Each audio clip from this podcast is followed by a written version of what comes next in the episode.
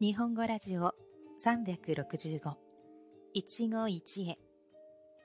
お相手は夏目でお送りします。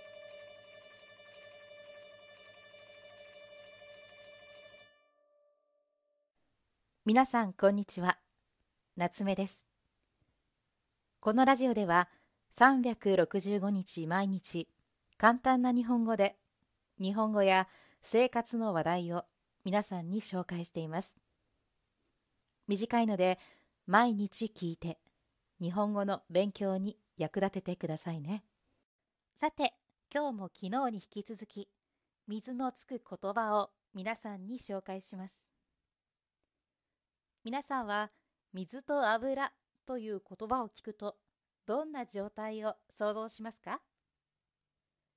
液体だということは同じですが、では、この2つを混ぜたらどういうことになるのでしょう？そう、密度が違うので、油が上になり、水が下に、というように、それぞれがきっちり分かれてしまって混ざり合いませんよね。この様子から、水と油といえば、性格が違うので合わずに互いにうまくいかないこと、反発することを言うようになりました。人間関係に使われ、例えば、あの二人は水と油だ。性格が違いすぎてどうやってもうまくいきそうにない。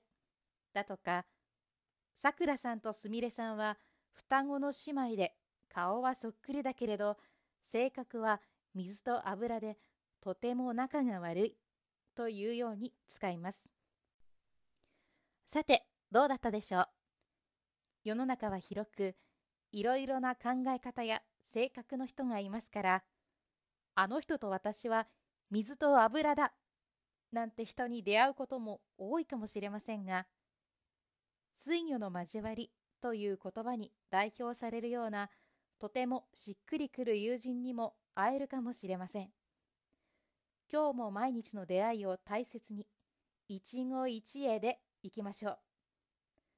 そして、もし意味や使い方を忘れたという人がいたら、一期一会については第1回目を、水魚の交わりは第26回をそれぞれ聞いてみてくださいね。